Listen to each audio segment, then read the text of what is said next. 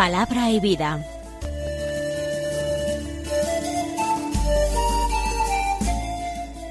Con el padre Manuel Horta desde Sevilla.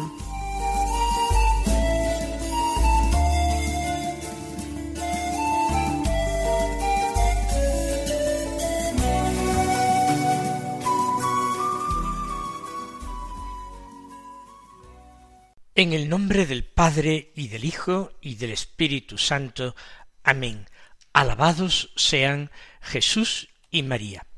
Muy buenos días, queridos amigos, oyentes de Radio María y seguidores del programa Palabra y Vida. Hoy es viernes, es el día penitencial de la semana. Un viernes de la semana vigésima del tiempo ordinario. Este viernes es día 19 de agosto. La Iglesia celebra la memoria de dos santos. Por una parte de San Juan Eudes, francés, nacido a comienzos del siglo XVII, en el año 1601. Se hizo sacerdote, sacerdote diocesano, fue un gran predicador, y fundó dos congregaciones religiosas. Una dedicada a la formación de seminaristas, una congregación religiosa de varones, y otra eh, dedicada pues al cuidado de mujeres que se encontraban en, en peligros morales graves, por tanto, personas cuya vida cristiana pues se encontraba en peligro. Fue un gran devoto y además predicador y eh, propagador de la devoción al Sagrado Corazón de Jesús y también al Inmaculado Corazón de María. Y murió finalmente con cerca de ochenta años en el año 1680. También celebra la Iglesia la fiesta de un santo español, concretamente de Alfaro, en La Rioja, San Ezequiel Moreno. Ezequiel Moreno eh, nació en esta hermosa ciudad riojana en el año 1848, justo a mitad del siglo XIX, y entró en la orden de los agustinos recoletos. Se ordenó sacerdote y fue superior de la casa del convento precisamente donde había entrado como novicio en Monteagudo, en Navarra, y luego fue enviado eh, a Manila, Filipinas, donde recibió la ordenación sacerdotal. Dedicó toda su vida a la misión. Primero, como hemos dicho, en Filipinas, pero después fue, fue hecho obispo en Colombia, ocupando las diócesis de Pinara y posteriormente de Pasto. Fue un pastor celoso que defendió a sus ovejas de los ataques de las posiciones políticas del liberalismo profundamente anticlerical en aquella época y en aquel momento en América y en Colombia. Murió santamente ya en el siglo XX, un 19 de agosto, tal día como hoy, del año 1906, el mismo año en que murió Santa Isabel de la Trinidad, la mística carmelita. Pues en ese año murió el santo fraile Agustino, obispo misionero. Fue beatificado por el Papa Pablo VI y luego canonizado por el Papa Juan Pablo II. Pues vamos a escuchar ahora la palabra de Dios que se proclama en la liturgia de la misa del día. El Evangelio ya sabemos que es de San Mateo, cuya lectura continuada estamos realizando.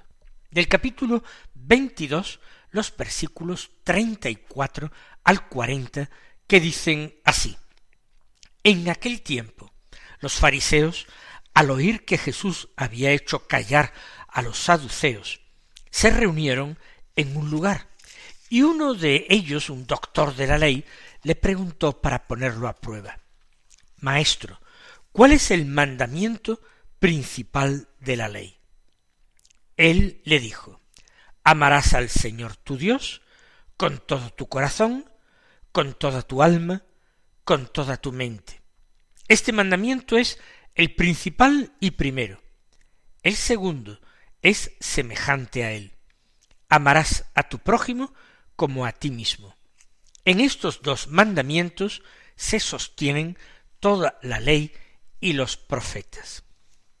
Jesús estaba teniendo una serie de agrias disputas con sus adversarios, tanto eh, saduceos y herodianos como fariseos, que se turnan a la hora de atacarle y tratar de dejarlo en evidencia, desprestigiarlo ante el pueblo para que pierda el Señor discípulos y popularidad.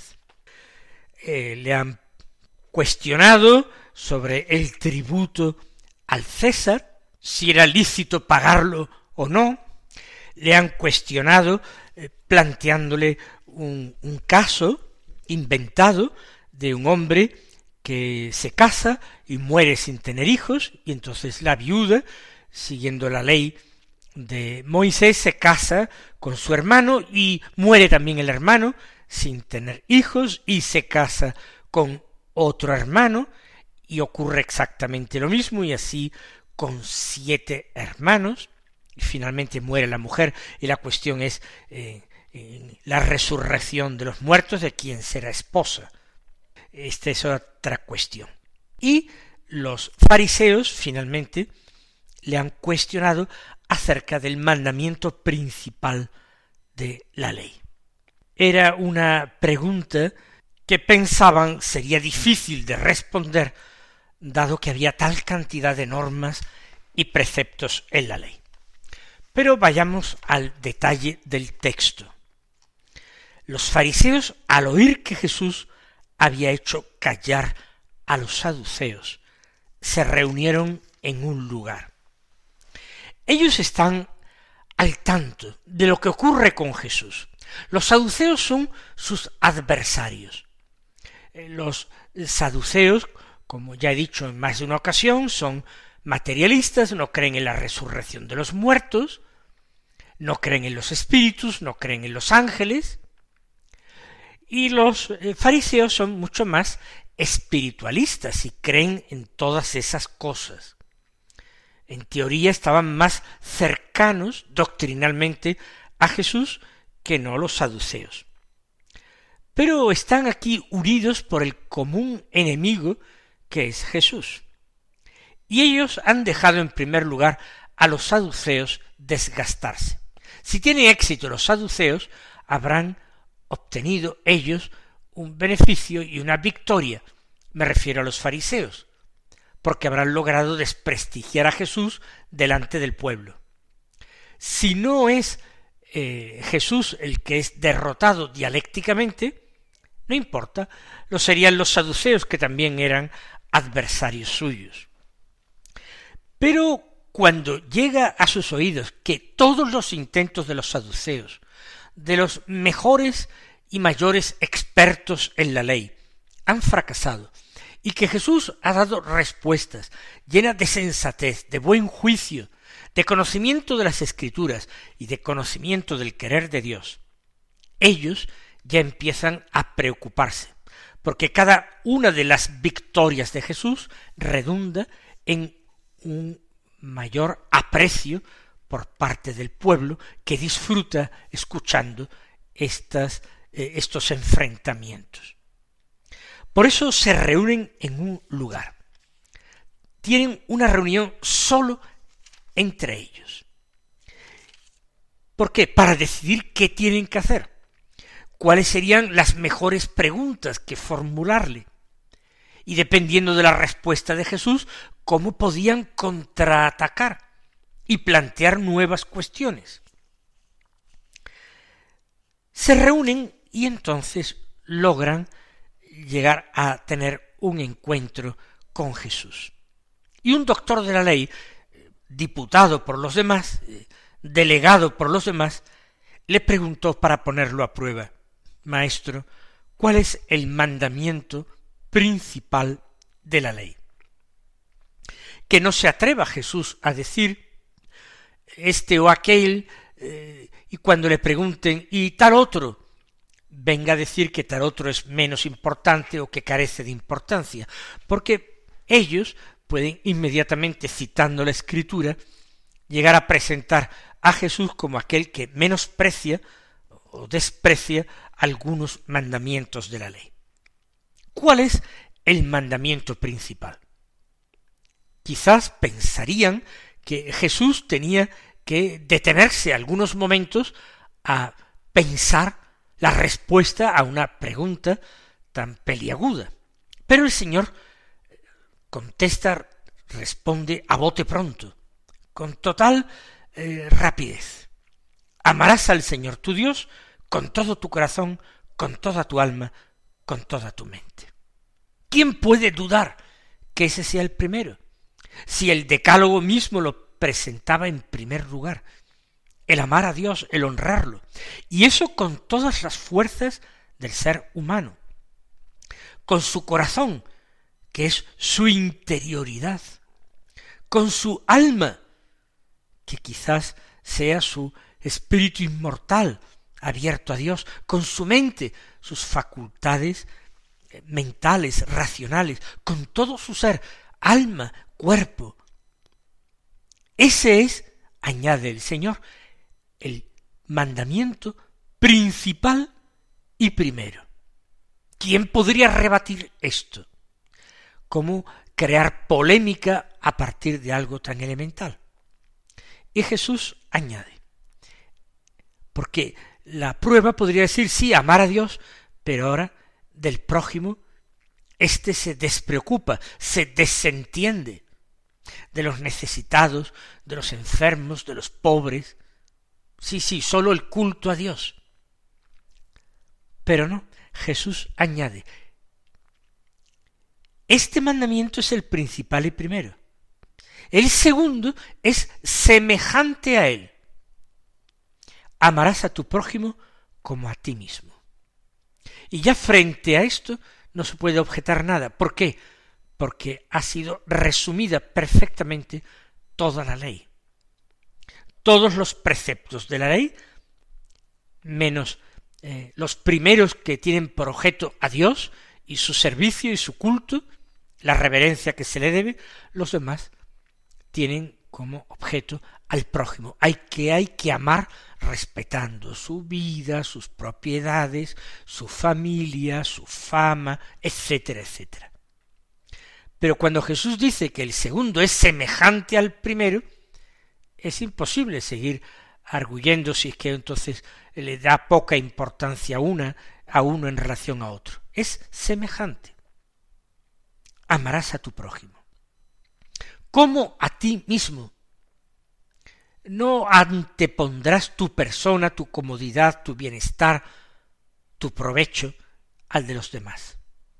Como te ames a ti mismo y procures tu bien, de la misma manera tienes que procurar el bien del prójimo.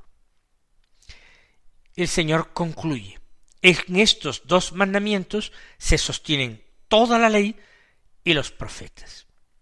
Ahí tenemos el perfecto resumen. De nuevo, los fariseos, al igual que antes los saduceos, han recibido una lección de Sagrada Escritura, ellos que presumían de doctores de la palabra de Dios vamos a pedir gracia al Señor, no sólo para escuchar con atención e interés las palabras del Santo Evangelio, sino para poner en práctica estos dos mandamientos que son el apoyo, que son el cimiento de toda la ley y los profetas, de toda la revelación de Dios.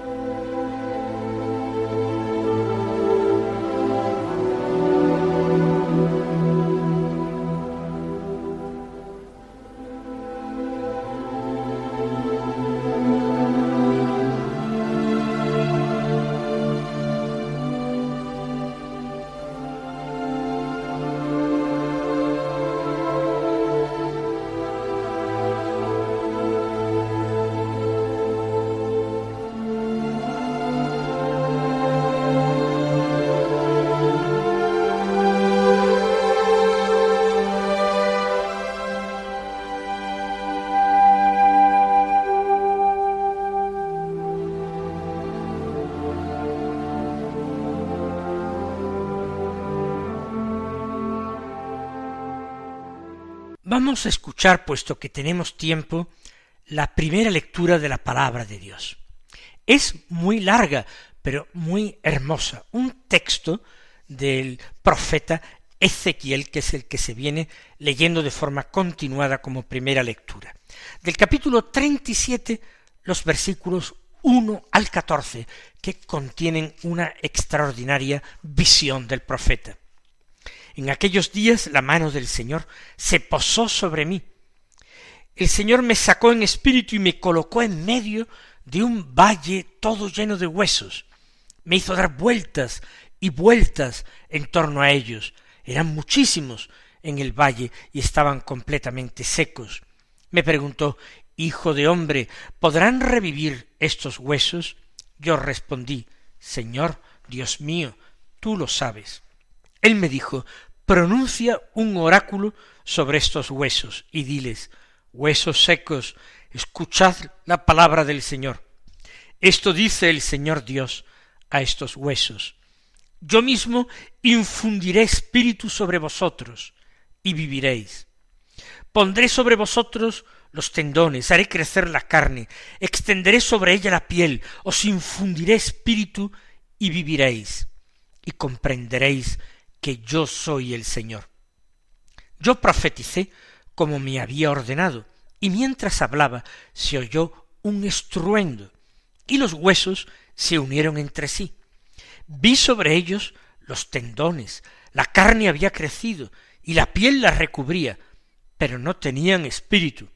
Entonces me dijo, conjura al espíritu, conjúralo, hijo de hombre, y di al espíritu, esto dice el Señor Dios. Ven de los cuatro vientos, espíritu, y sopla sobre estos muertos, para que vivan. Yo profeticé como me había ordenado. Vino sobre ellos el espíritu, y revivieron, y se pusieron en pie. Era una multitud innumerable. Y me dijo, Hijo de hombre, estos huesos son la entera casa de Israel que dice se han secado nuestros huesos, se ha desvanecido nuestra esperanza, ha perecido, estamos perdidos. Por eso profetiza y diles esto dice el Señor Dios yo mismo abriré vuestros sepulcros y os sacaré de ellos, pueblo mío, y os llevaré a la tierra de Israel, y cuando abra vuestros sepulcros y os saque de ellos, pueblo mío, comprenderéis que soy el Señor. Pondré mi espíritu en vosotros, y viviréis. Os estableceré en vuestra tierra, y comprenderéis que yo, el Señor, lo digo y lo hago. Oráculo del Señor. ¿Cuál es el primer significado de esta visión? Yo creo que el primer significado, el inmediato, el directo, eh, está explicado en la misma visión, porque la voz que habla al profeta le dice, Hijo de hombre, estos huesos son la entera casa de Israel.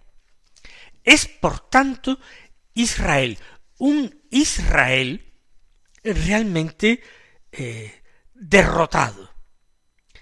Se habla de un Israel destruido, seco, muerto, reducido a huesos. Pero se anuncia que será restaurado y revivirá.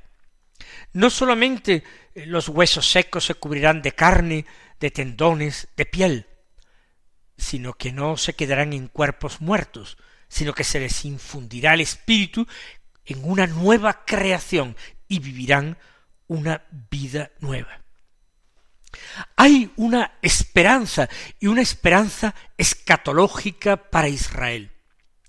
No nos quedamos solo en los desastres que vive Israel en su historia, las derrotas, el sometimiento a extranjeros que eh, la asolan. No es solamente eso, sino también nosotros entendemos que llegado el Mesías, Israel rechazó al Mesías, repudió al Mesías, lo sometió a prueba, lo juzgó y lo condenó y le dio muerte. El Israel que quedó es un verdadero valle de huesos secos. Ya es un Israel sin vida, sin esperanza. Pero se anuncia una futura restauración. Pablo, San Pablo, gozoso, también la contempla.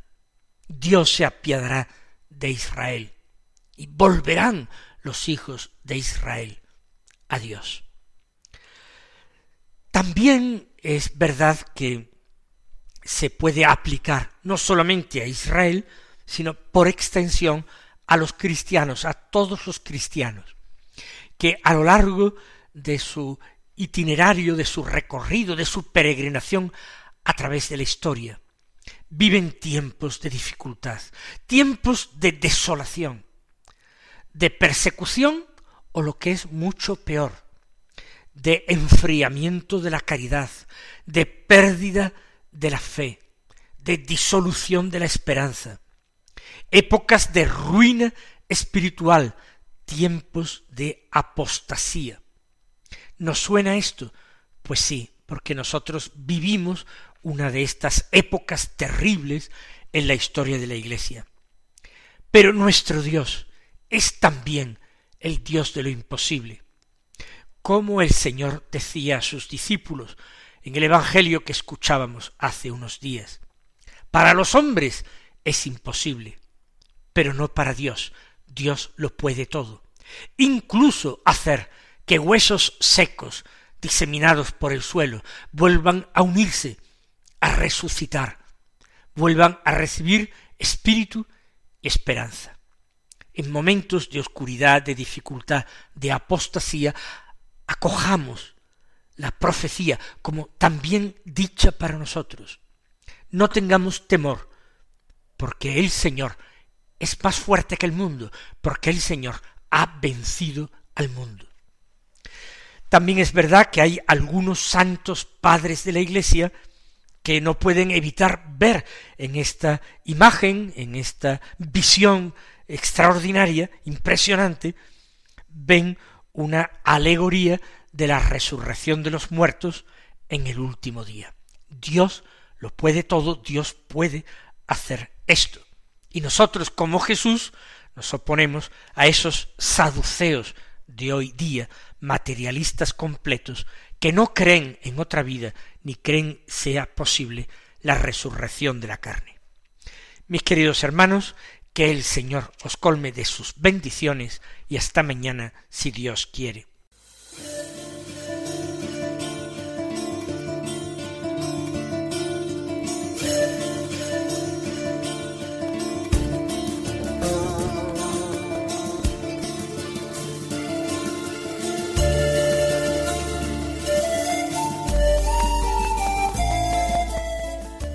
Concluye Palabra y Vida, un programa dirigido desde Sevilla por el Padre Manuel Horta.